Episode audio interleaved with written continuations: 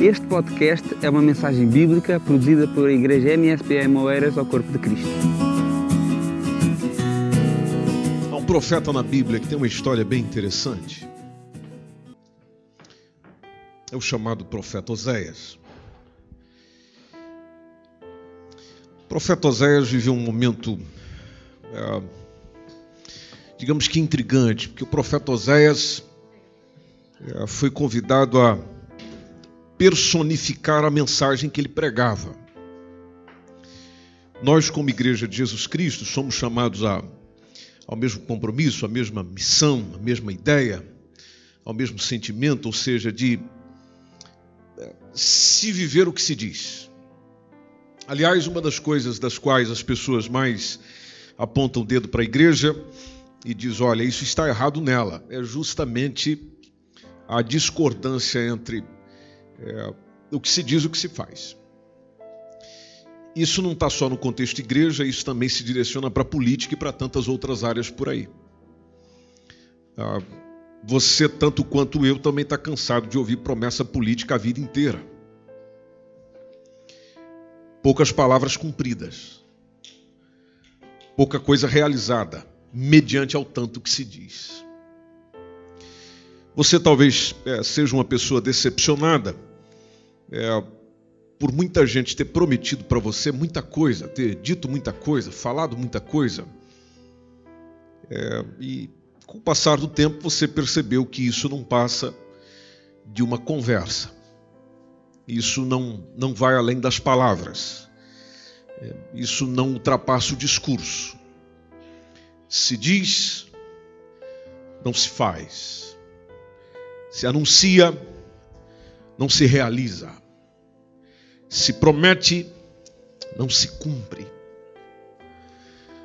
Aliás, é, é complicado quando olhamos para os nossos dias e vemos uma dificuldade, tanto da nossa parte quanto de qualquer outra pessoa, de, de cumprir o que prometeu, no mínimo. Um dia, por exemplo, nós, você que é casado, chegou diante do altar, olhou para sua esposa, olhou para o seu esposo e prometeu a ele ou a ela fidelidade, amor, cuidado, compreensão, zelo. Você disse: Eu vou cuidar de você. Na doença, lembra desse dia? Na saúde, quando você tiver dinheiro, quando você não tiver dinheiro, quando tudo estiver bem, ou quando tudo estiver mal, é, conta comigo.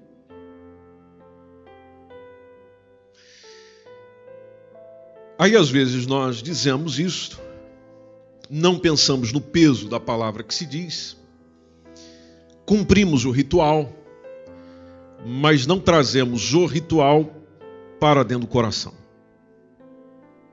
Ou deixamos-nos ser levados pelo momento. No momento a gente diz, no momento a gente expressa, mas não pensa na consequência dizem alguém, ou dizem alguns, melhor dizendo, é, que o pior momento para você prometer é quando você está alegre, quando você está feliz, porque quando a gente está feliz a gente sai dizendo um monte de coisa. Quando você está triste, o universo é outro, a realidade é outra. Você promete menos. Você pensa um pouco mais para dizer, até porque quem está triste está mais pensando do que falando. Mas quando a gente está no momento da festa, da alegria, do riso. Tanto pode acontecer de nós prometermos sem pensar na promessa, como pode acontecer de nós dizermos é, alguma coisa que ah, não foi bendita, não, não, não foi apropriada. Então, o contexto que nós estamos, se não tomarmos cuidado, conforme tem os diversos ensinos bíblicos, precisamente em Provérbios sobre isso, nós acabamos por dizer muita coisa, esquecendo que o que se diz uh, vai realmente refletir, ou espera que se reflita naquilo que se faz. Uh, a Bíblia nos deixa claro de que é melhor estar numa casa onde há pranto onde há tristeza, do que estar num ambiente onde há alegria. Por que, que ela chega nessa conclusão? Ou Salomão chega nessa conclusão? Bom, é óbvio. Seguramente você já esteve em algum serviço fúnebre, ou algum culto fúnebre, ou uma missa, ou nem que seja numa missa de sétimo dia. E você percebeu que nesse contexto as pessoas param para pensar na vida. Engraçado, a gente precisa da morte para pensar na vida. Quando deveria, em vida, pensar na morte. Ou o que é que acontece ou acontecerá comigo depois do último suspiro? Deus nos dá a oportunidade de viver para que nessa vida se compreenda o processo chamado morte e a vida que vem depois disso, mas muitas das vezes nós passamos a vida e os anos que Ele nos dá e aí basta simplesmente fazer as contas matemáticas dos anos que você já alcançou, sejam eles 20, sejam eles 30, 40, 50, 60 e assim sucessivamente, paramos por aí. É, de ver, poxa vida, eu já vivi esse tempo, esses anos, se eu somar em dias, ou se eu colocar esses horários, essas horas, esses dias, esses anos, é, e, e, e deixar em dias, veja quantos dias de oportunidade para que eu pensasse naquilo que continua ou naquilo que prossegue, segundo o próprio ensino do Evangelho, após essa vida que eu estou vivendo. Quando nós vamos para a palavra de Deus, existe a, a, a ideia, o, o pensamento de, de que aquilo que você lê encarne para si, ou seja, traga para a sua realidade. Seja alguém que ouve a mensagem de Deus e com a mensagem de Deus faça alguma coisa. Não é a ideia do com a mensagem de Deus guarde-a no seu intelecto. E aqui eu sei que às vezes você fica até com ciúme de quem cita a Bíblia com versículo, ponto e a vírgula. Está lá o capítulo, livro tal, capítulo tal, versículo tal. A pessoa, quando fala, fala até com a vírgula, fala com ponto, fala com a interrogação. E, e, e não é difícil isso aqui, isso aqui é tudo uma questão de memorização. Não tem nada de espiritual nisso. Tem nada de uh nisso. Ah, o Espírito Santo desceu sobre mim, eu memorizei a Bíblia inteira. Não, não, não. Isso aí é simplesmente um exercício de memória. É, tendo essa, essa capacidade, ou exercendo, ou melhorando, ou investindo nessa capacitação para que assim se suceda, o mesmo acontecerá consigo. Mas a intenção de Deus não é que haja uma memorização sem ação é que se guarde no coração para que não se peque contra ele. E por que não pecar contra ele? Porque pecando contra ele, eu estrago a minha vida. A ideia de Deus que deu a vida é exatamente essa: é de fazer com que a vida que nós temos aqui seja a melhor possível. A melhor possível. Aí talvez venha aí o seu pensamento e a sua indagação. Pois é, mas a mim isso não parece o melhor. Não parece o melhor pela realidade que eu estou vivendo, a circunstância que eu estou vivendo, as provocações que eu estou tendo, as crises que eu estou atravessando. Mas lá está. Qualquer coisa que nós hoje chamamos de melhor não começou num alto nível na excelência. Qualquer pessoa que você admira, seja um cantor, jogador de futebol, seja lá o que for, seja quem for, e você olha para essa pessoa e diz: essa pessoa é realmente boa no que faz, excelente no que faz. Pois é, mas não começou assim. E qualquer pessoa que você entrevista ou conversa nesse sentido e pede para ele ou ela contar a sua história, o que é que você vai perceber nessa história? Momentos difíceis, circunstâncias penosas, complicadas trazendo isso para aquilo que nós estamos pensando. Bom, Deus melhora a gente com adversidades, não com facilidades. Deus me melhora como ser humano, ou Deus trabalha em mim como ser humano, é, trazendo situações da qual o humano é desafiado a ser.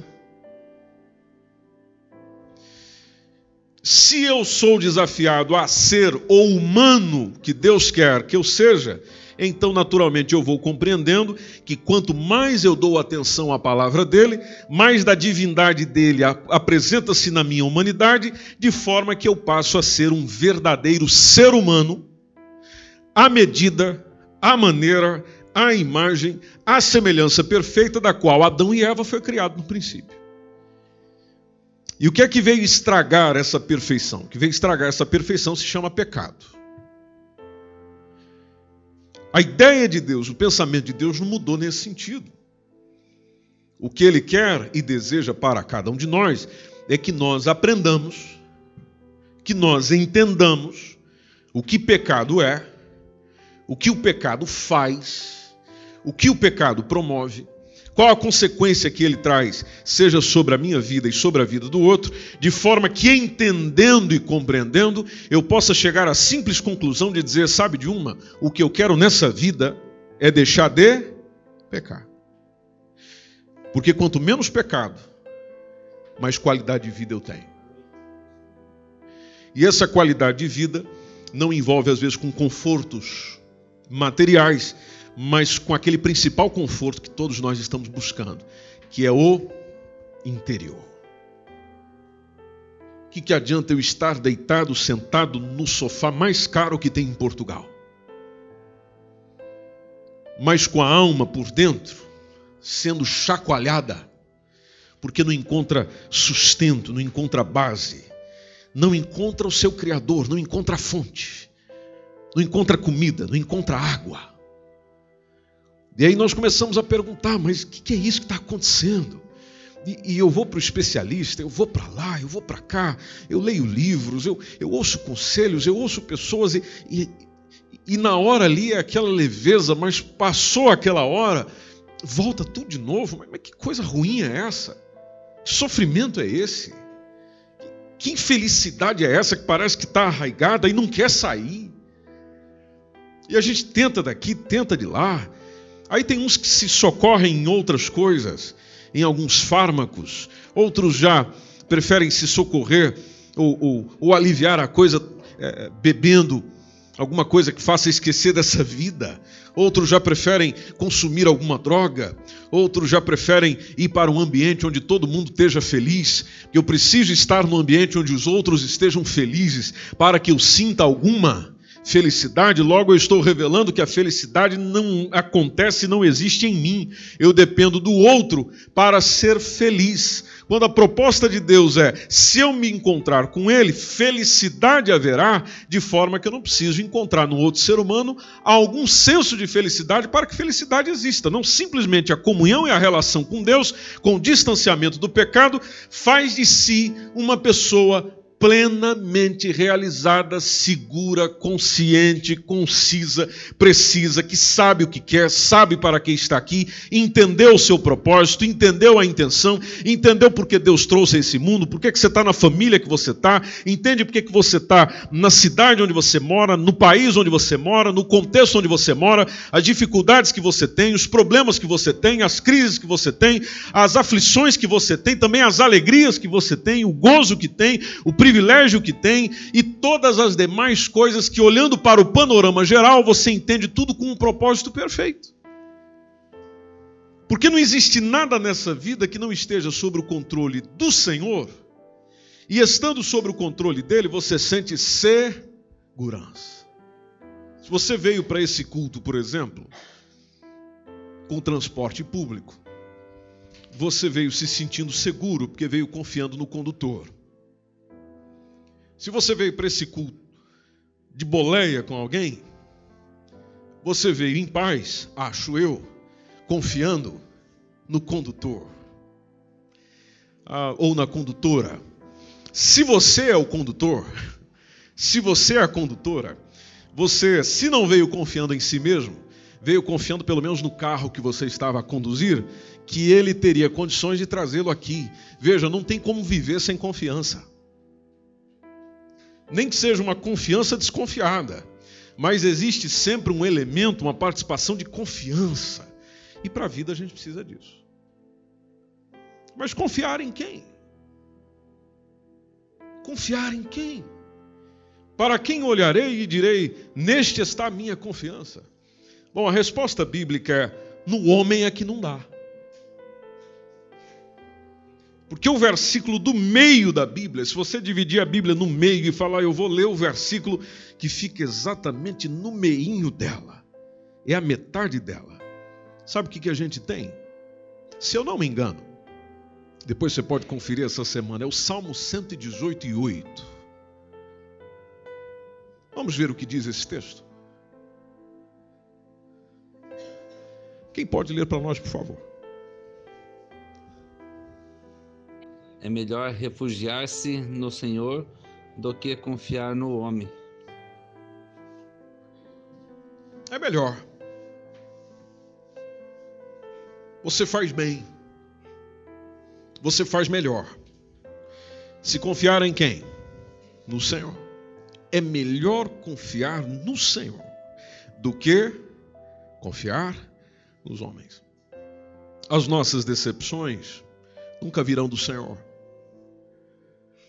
Porque como é que você vai se decepcionar com a melhor pessoa que existe? Não tem como. As nossas decepções acontecem por causa dos homens. E ainda existe aquela situação de o homem confiar em si mesmo. Bom, Jeremias nos lembra que maldito é o homem que confia no homem. E esse confia no homem, dessa vez não é só o outro, ou, ou pensando apenas no outro, é pensando em si mesmo. O que, que isso tem a ver com Oséias? Bom, voltando para o profeta Oséias, que na verdade a gente nem leu, é, então a gente nem está voltando lá, agora que nós estamos indo para lá. O profeta Oséias, ele, ele viveu um contexto, uma realidade, e, e esse contexto trouxe uma circunstância para a vida dele bem desafiante, que era uma, uma geração, um povo é, que estava bem, o povo era próspero, ou seja, então o povo de Israel, nesse tempo, ah, oitavo século antes de Cristo, eles estavam vivendo bem, havia prosperidade, a terra ia bem, as coisas vão bem, obrigado. É, mas esse povo estava se apodrecendo.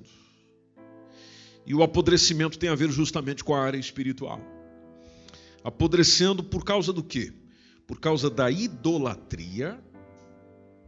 Outro probleminha que o, o, o pessoal a quem Oséias falou tinha, que era a imoralidade e a injustiça. Então Oséias está profetizando para um público que tinha a ação de cultuar ídolos, de oferecer culto a ídolos, tinha ausência de moralidade. É, é um tempo muito semelhante ao que nós estamos vivendo hoje em dia, um despudor, uma indecência contínua e regular. E também as pessoas eram injustas, a justiça faltava, logo todo mundo violava os direitos do outro. Se partirmos do princípio de que justiça é dar a cada um o que é devido, então no contexto de Oséias isso não acontecia. Ele está vivendo nos últimos anos do reino de Israel, ah, o povo estava em séculos de pecado. A história que é muito interessante, é muito é, emocionante de se estudar, séculos de pecado, o povo já estava chegando ao fim, não era por falta de aviso, não era por falta de recomendação, não era por falta de dizer, não era por falta de falar, não era por falta de aconselhar, não, não era falta de palavra, não era falta de conhecimento, era falta de prática. Bom, a falta da prática denota ou chama para a infidelidade. Aliás, a gente só começa a ser infiel nas nossas relações, sejam elas conjugais, espiri... conjugal, melhor dizendo, espiritual, profissional. Elas começam a acontecer quando existe já no nosso coração um encaminhamento para a infidelidade. Ou seja, eu vou abrindo mão, eu vou esquecendo se não vou esquecendo, pelo menos na, na, na memória ou na mente, vou esquecendo na prática, de que há um compromisso que eu assumi ali. E se espera de alguém que seja fiel aos compromissos que assumiu, precisamente deliberadamente. Ou seja, assumiu porque o quis. Você desejou. Não, se você desejou, suporte a consequência. Veja o caso de Israel. Deus passa séculos para essa gente dizendo: o caminho que vocês estão indo não é bom. Vocês estão em busca de outros deuses. Isso vai acabar mal. Ou seja, estão sendo avisados, sendo avisados. Aliás, eles já vêm sendo avisados desde Moisés. Mas tanto aviso, parece que entrou num ouvido a 100, saiu no outro ouvido a 200. Na origem desse povo já havia um contexto politeísta, ou seja, adoração a diversos deuses. Porque de onde Abraão saiu, que era Ur dos caldeus, era justamente um contexto de adoração a muitos deuses. Deus chama Abraão de lá. É onde começa o monoteísmo, ou seja, da adoração apenas a um único Deus. Esse povo foi parar no Egito, conforme profetizado pelo próprio Senhor. Lá houve o interesse pelos ídolos egípcios, conforme profetiza o Josué conforme diz o, o, o, Ezequiel, e havendo esse desejo pelos deuses egípcios, sentiu saudade desse mesmo Egito quando estava sendo libertado pelo próprio Senhor. Aliás, aquela história que você já leu, já assistiu, já ouviu, por exemplo, das pragas, as pragas têm a ver com algo sendo enviado pelo Senhor justamente para representar juízo contra os deuses. Números nos deixa isso muito bem claro. Então, saindo desse contexto politeísta, lá está o Senhor, lá está o Senhor tentando ensinar para esse povo a adoração apenas um único Deus. E demorou a aprender. Tanto que eles só aprenderam isso quando o Senhor os tira da terra e os leva para o cativeiro. 722 a.C. Mas se a gente ampliar um pouco mais, é que fica o assunto resolvido. 586 a.C., que é quando vem Babilônia e toma todo mundo que está em Jerusalém e arrasta aquele povo tudo lá para a terra deles, e aí nunca mais o povo de Israel se voltou para outros deuses. Mas foi necessário um tempo de escravidão, sofrimento, padecimento. E é onde a gente entende por que, que alguns sofrimentos chegam até nós. Porque nós aprendemos com o quê? Com sofrimento. Aprendemos é com dificuldade. Aprendemos é com a dor. A dor ensina. Aliás, já diz alguém que a dor é a melhor professora. Bom seria se não a sentíssemos, seja no físico, seja na alma. Mas uma coisa é certa: ela nos ensina. Aquilo que você tem ensinado hoje, ou aprendido hoje, justamente na história que você às vezes pode contar para alguém, está lá um momento de muita dor, de muito sofrimento. Deus olha para sua noiva, Deus olha para o povo de Israel no contexto de Oséias e vê eles se envolvendo com outros deuses, ou seja, cometendo aquilo que se chama de adultério espiritual adultério espiritual. Transgressão do mandamento, por exemplo, de Êxodo 23, não terás outros deuses diante de mim. Inclusive há uma citação de Jeremias, outro profeta, dizendo: Pode o homem fazer, o homem mortal, fazer os próprios deuses? Isso está lá em Jeremias 16, 20. Pode, porventura, o homem mortal fazer os seus próprios deuses? Interessante a resposta. Sim. Mas desses, estes não seriam deuses. Ele cria, mas não são deuses. Nós produzimos, mas eles não são deuses. E aqui deixe-me trazer um esclarecimento para si. A palavra idolatria significa culto a ídolos. O culto denota tempo e encontro. Se eu quiser entender é, o que é que domina sobre a minha vida, basta ver aonde eu invisto grande parte do meu tempo. Dinheiro, recursos, atenção, foco, Aquilo que eu tenho dentro dessas categorias é onde demonstra claramente, seja para mim ou seja para outrem, onde está a minha atenção, quem é o meu Deus, quem é que me conduz, quem é que me guia, quem é que me dirige. E o livro de Oséias, talvez mais do que qualquer outro do Velho Testamento, vai expondo o coração de Deus. Deus abre o coração e vai dizendo para aquela gente, para aquele povo, para aquele grupo, o que é que eles estavam fazendo.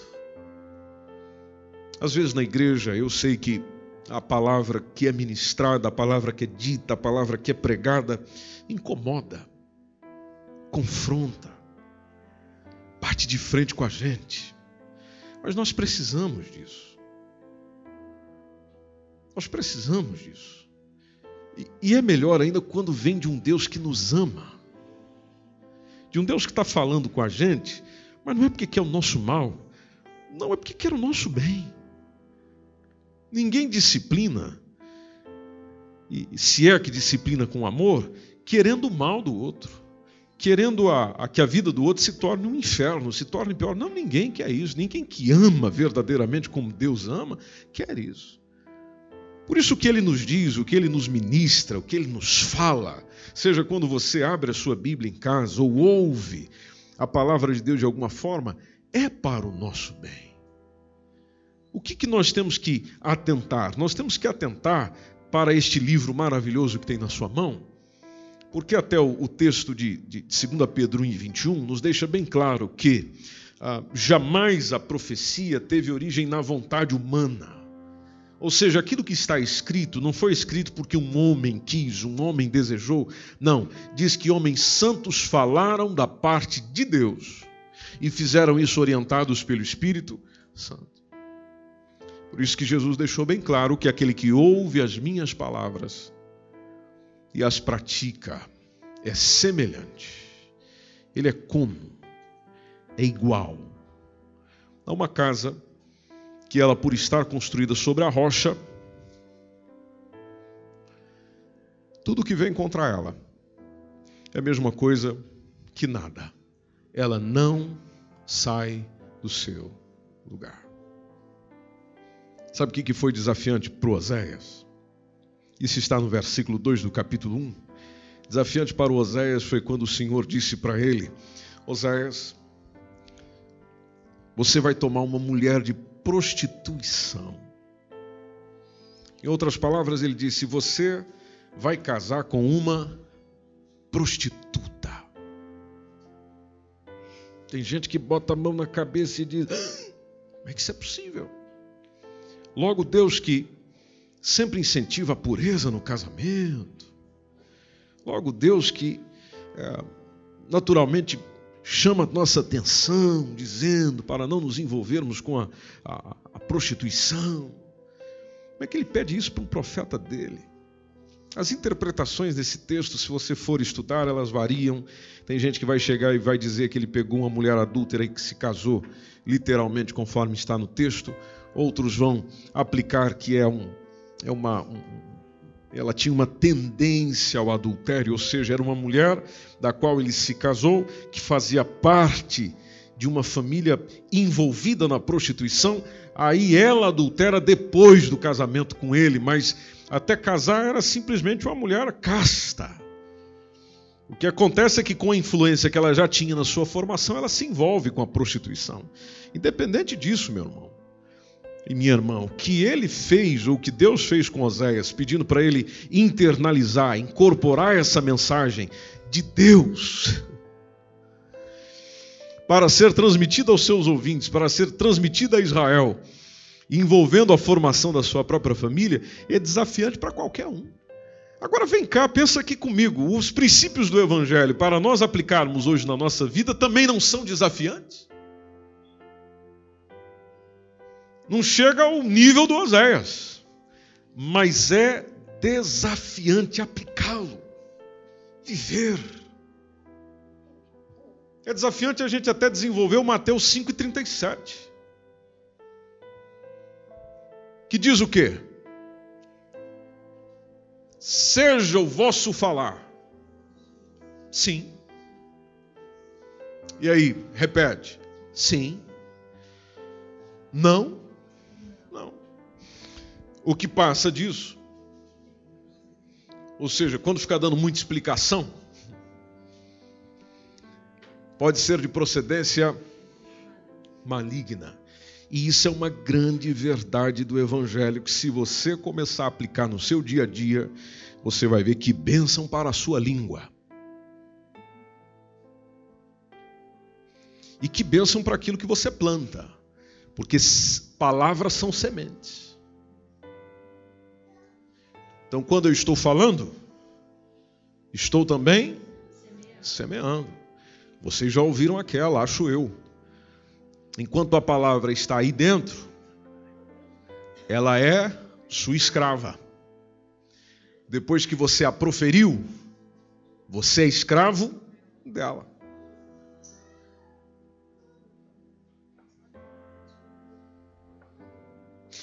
Alguém também já disse de que algumas pessoas elas merecem uma resposta. Outras pessoas merecem uma explicação. Outras pessoas não merecem nenhum dos dois. Merecem o seu silêncio. E você sabe que isso é verdade. Há pessoas das quais, e às vezes até pelo próprio Evangelho, nós somos chamados a, a, a chegar diante delas e dar explicações. Há outras apenas uma resposta. Há outras silêncio. E Jesus não nos ensina isso na sua vida? Jesus não viveu isso? Quantas vezes Jesus, em diversas perguntas que lhe foram feitas e diversas provocações, manteve-se em silêncio? Quantas vezes Jesus saiu silenciosamente?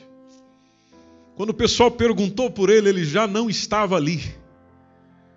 Bom, só faz assim quem realmente sai pela, como é que a gente diz? Pela tangente. E quem sai pela tangente não sai dizendo, eu não fico mais aqui, eu estou saindo daqui, dá licença, dá licença. Não, ele saiu em silêncio. Talvez daquele jeitinho que eu imagino, dando aquela curvadinha assim, ó, para não atrapalhar a visão de ninguém e sair. Por quê? Porque ele não tinha resposta para dar? Porque ele não tinha explicação para dar? Ele tinha que ser mais inteligente do que ele. Agora, tem pessoas que não merecem palavra nenhuma. Porque o silêncio, às vezes, é a melhor resposta é a melhor resposta. Agora, a gente aguenta? Nem todos nós. E às vezes confundimos que o silêncio temporário tem que ser o silêncio contínuo. Esquecemos outro princípio bíblico conhecidíssimo de que há o tempo de falar e tempo de se calar. Não quer dizer que esteja em silêncio agora, que estarei em silêncio para sempre. A mesma coisa entendendo a benignidade, a tolerância, a longanimidade de Deus para com a gente. Não é porque Ele não tenha efetuado, às vezes, alguma condenação que a gente espera que Ele faça sobre alguém até o presente momento, que Ele não vá fazer isso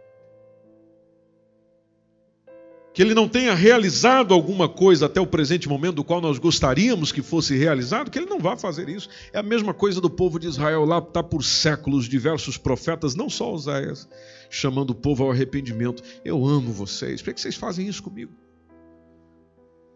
Por que, vocês adulteram comigo? Aliás, comigo não, contra mim. Por que vocês estão fazendo isso? Voltem o coração para mim. Venham ter comigo. Lá está sempre o chamar de Deus. O povo de Israel não ouviu. As consequências foram terríveis. Aí quando você lê a história de Oséias, você fica a pensar, e aí, o casamento? Bom, do casamento vieram filhos. No nome dos filhos haviam significados, e sempre os significados relacionados à mensagem que Deus tinha para o povo de Israel. Inclusive vieram filhos que, pelo texto, nos dá a entender que não eram de Oséias. A mulher, por causa da sua prostituição, teve outros filhos e Oséias ainda assumiu os meninos. Deus não despreza os meninos, usa os meninos para dar o nome relativo à mensagem que ele queria transmitir. Mensagem chamativa, radical, como essa da vida de Oséias. Você olha o contexto do todo da história, você fica a pensar: e aí, o povo ouviu? Bom, eu creio que alguns sim. A grande maioria, não.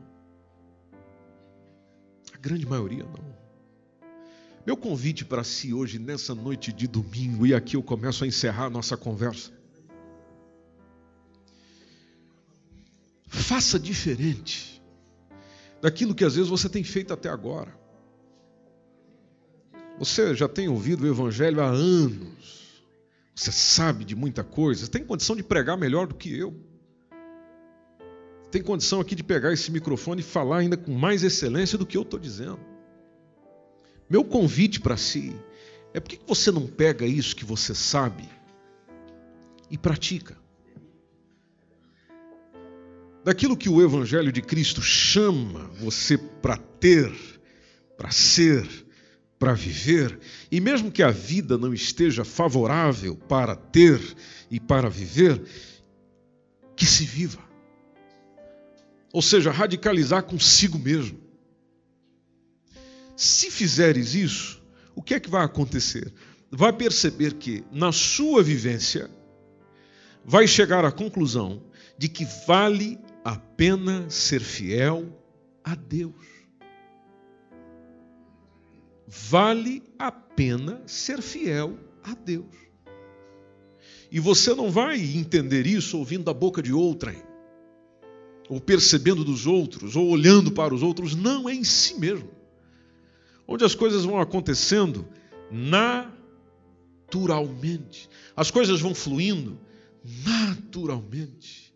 Você vai recebendo orientações preciosas diretas no teu coração que você fica surpreendido você vê os problemas irem se resolvendo. E não é por causa da sua excelência, não, é por causa da excelência de quem está em você. E Deus vai te livrando de circunstâncias que você não pode fazer absolutamente nada absolutamente nada, porque tem muita coisa nessa vida que, por mais que você faça, por mais que você cuide, por mais que você olhe, por mais que você vá atrás, por mais que você faça uma investigação, por mais que você monte guarda, por mais que você é, tome medidas para impedir, o único capaz de impedir ela na sua plenitude é o Senhor. É o Senhor. Por que não vivenciar isso? Meu convite para si é Deixa dessa religiosidade. Dependendo de que igreja você é, se você é evangélico, não é evangélico, ou é de outra religião, ah, eu não estou falando desse negócio. O que eu estou a falar é de pegar a palavra de Deus, a palavra de Jesus e, e internalizar, e viver, incorporar, experimentar. Experimentar. Se eu vou ler isso aqui, vou fazer isso aqui. É claro, esse texto do Oséias você precisa de um melhor entendimento também. Senão amanhã, se você é solteiro, sai aí, pega uma prostituta e fala, eu vou internalizar isso aqui. Ah, não, não, não, peraí, peraí, peraí. É, o Antigo Testamento você tem que ler com muito cuidado e não esqueça que interpretando o Antigo existe o Novo. Então não é ler e já vamos. Não, não. Leia, entenda Lembra daquela pergunta do Filipe ao eunuco dizendo: Você entende o que lê? Você está entendendo o que você está lendo? A resposta foi fantástica. Como é que eu vou entender se ninguém me explica? Talvez essa seja a sua resposta. Mas para a sua resposta tem uma outra pergunta. E quem disse a você que não existe pessoas para explicar? Todo culto a palavra está sendo explicada. Na escola dominical, você acha que nós vem aqui fazer o quê? Tomar o cafezinho da Adriana? Também. Mas nós nos reunimos aqui todo domingo de manhã para ter a palavra explicada. Pessoal aí se reúne, estou dizendo aqui o contexto da nossa igreja, obviamente, como você viu nos avisos. O pessoal se reúne segunda-feira aqui na sala do IBADEP para ter a palavra explicada. Terça-feira a gente vem aqui, ora 30 minutos, depois os outros 30 minutos nós caminhamos pela palavra explicada. A palavra está sendo explicada. Ah, mas ninguém está explicando o que eu quero entender. Bom, você não está proibido de perguntar. Você entende o que lê? Depois de ter entendido, depois de ter sido convencido, por que não praticar? Por que não vivenciar? Por que não experimentar? Por que fazer com que essa mensagem vai fluindo, vai acontecendo? Que tem muita gente que está equivocado, tem muita gente que está errando por não conhecer as Escrituras e nem o poder de Deus. Alguns que encarnam o pecado a 100%. Meu convite para si é que nós sejamos daqueles que vivenciam a graça em seu nível máximo. O amor de Deus em seu nível máximo, a excelência do carinho do Senhor, da palavra do Senhor, da mensagem do Senhor. Não sermos gente que apenas uh, participa de uma igreja. Não. Sermos pessoas que, entendendo o Evangelho e a palavra do Senhor, entendendo o Evangelho e a palavra do Senhor, coloca no coração esta mesma palavra para não pecar contra o Senhor. E ao mesmo tempo, ser a pessoa que esse mundo está precisando, que a família está precisando, que a sociedade está precisando, que o seu clube de amigos está precisando, que o seu clube de mães está precisando, os seus amigos estão precisando, o seu trabalho está precisando. Esse mundo está precisando de gente boa. Ou não está? Está. Quem pode fazer e trazer alguma bondade ao coração do homem? Bom, apenas aquele a quem o bem existe por completo. Esse alguém é Deus e que nos ensina na pessoa de Jesus Cristo. É a plenitude dele que vai trazendo sobre nós graça sobre graça. Esse foi mais um podcast, uma mensagem bíblica produzida pelo MSBN Oeiras. Siga-nos nas nossas redes sociais, Facebook e Instagram subscreva o podcast Igreja MSBN e também o nosso canal no YouTube e ainda saiba mais em msbnportugal.com.